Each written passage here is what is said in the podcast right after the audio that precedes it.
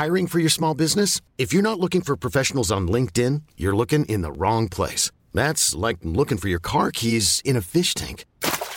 LinkedIn helps you hire professionals you can't find anywhere else, even those who aren't actively searching for a new job but might be open to the perfect role. In a given month, over 70% of LinkedIn users don't even visit other leading job sites. So start looking in the right place. With LinkedIn, you can hire professionals like a professional. Post your free job on linkedin.com slash achieve today. It's that time of the year. Your vacation is coming up. You can already hear the beach waves, feel the warm breeze, relax, and think about work. You really, really want it all to work out while you're away. Monday.com gives you and the team that peace of mind. When all work is on one platform and everyone's in sync, things just flow wherever you are. Tap the banner to go to Monday.com.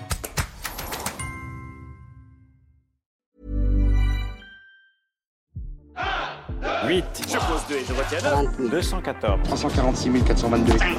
300 Bonjour, c'est Charlotte Baris. Bienvenue dans La Loupe, le podcast quotidien de l'Express. Aujourd'hui, on zoome sur un chiffre la troisième place mondiale, c'est celle occupée par la France dans un domaine très particulier du commerce international. Et ça tombe bien, mon invité du jour est grand reporter, spécialiste de l'industrie à l'Express.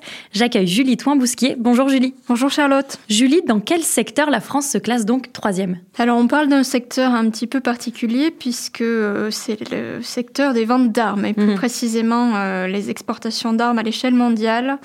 Euh, donc si on se fie au CIPRI qui est un organisme de référence en la matière, euh, la France est euh, classée troisième derrière les États-Unis et la Russie. Et est-ce qu'elle est loin derrière ces deux premiers? Alors la France est relativement loin euh, derrière ces deux premiers, mais son poids a beaucoup cru au cours des quatre dernières années. Aujourd'hui, le pays représente 11% des exportations d'armes, toujours selon les chiffres du CIPRI. Euh, de fait, le rôle de la France, au fond, dans le commerce d'armes n'est pas réellement nouveau. Le pays est d'ailleurs régulièrement épinglé par des ONG euh, sur leur utilisation dans certains conflits, comme on l'a vu euh, dans le cas de celui qui fait rage au Yémen. Mhm. Mais effectivement, entre 2018 et 2022, le pays a gagné des parts de marché et pourrait même dépasser la Russie aujourd'hui, dont les exportations ne cessent de reculer.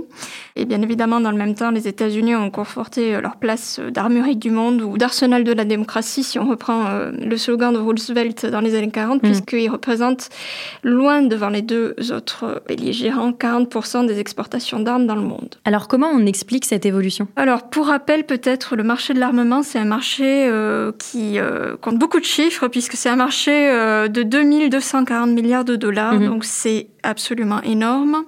Et bien évidemment, avec tous les conflits qui agitent actuellement l'Ukraine et le Proche-Orient et également les tensions qui ont lieu entre la Chine et, et Taïwan, c'est bien sûr un marché en progression et c'est surtout un marché qui se reconfigure. Mhm. Ça tient essentiellement au fait que la Russie euh, perd en fait en importance dans les exportations d'armes. L'explication est bien évidemment très simple. Avec l'invasion de l'Ukraine mhm. par euh, Vladimir Poutine, le pays a dû euh, réorienter sa production vers des besoins internes et bien évidemment, avec les sanctions internationales, le pays devient aussi de plus en plus infréquentable. Toutes les décisions qui ont été prises récemment devraient accélérer tout ce phénomène et détourner les acheteurs traditionnels de la Russie. Et bien évidemment, ceux qui en tirent parti, ce sont les États-Unis qui ont conforté le rôle dans la fourniture d'armes. C'est lié au fait qu'en fait, ils disposent de capacités de production qui ont toujours été colossales et de stocks qui sont très importants, ce qui leur permet au fond de livrer en temps et en heure les pays mm. qui en ont besoin.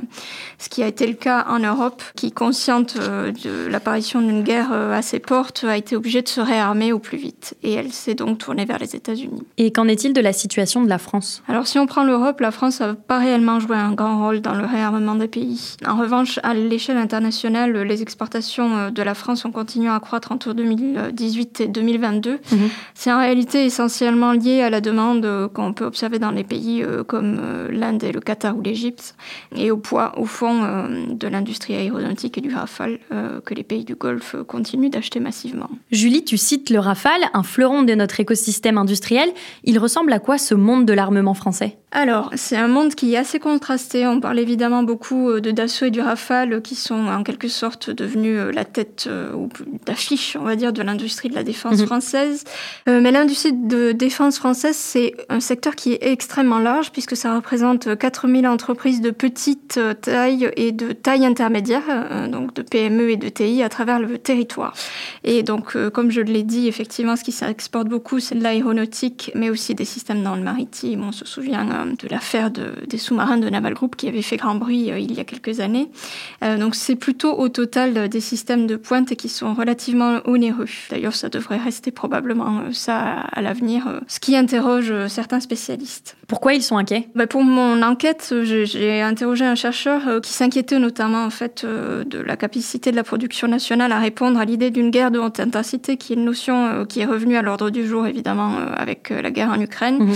Et il estimait au fond que les capacités n'étaient pas forcément suffisantes en France pour pouvoir Julie, il y a quelques mois, la France s'est pourtant dotée d'une nouvelle loi de programmation militaire assez ambitieuse, avec un budget beaucoup plus important que sa version précédente. Ça, on en a largement parlé dans la loupe. Est-ce que ce sera suffisant pour diversifier notre production? Alors c'est vrai que le budget euh, qui a été présenté euh, dans le cadre de la LPM a été présenté comme historique. Euh, les chiffres sont quand même relativement vertigineux. 413 milliards, c'est considérable. Mais c'est vrai qu'il y a eu pas mal d'interrogations autour de cette loi de programmation militaire avec l'idée selon laquelle, au fond, il y a en quelque sorte un effet de saupoudrage sur quelques secteurs et que ce ne sera pas suffisant en fait pour monter en cadence et arriver à cette économie de guerre qui mmh. est finalement publicitée par le gouvernement.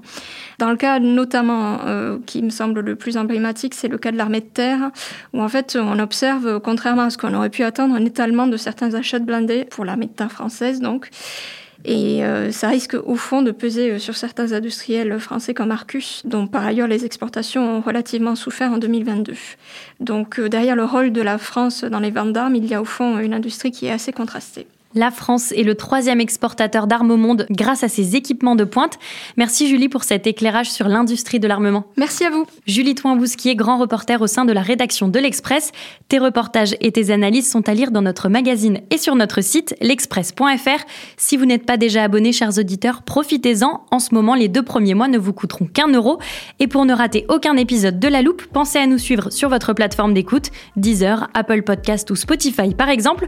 Vous pouvez aussi y laisser des et nous mettre des étoiles si ce que vous venez d'entendre vous a plu. Cet épisode a été écrit par Mathias Pengili, monté par Léa Bertrand et réalisé par Jules Cro. Retrouvez-nous demain pour passer un nouveau sujet à la loupe.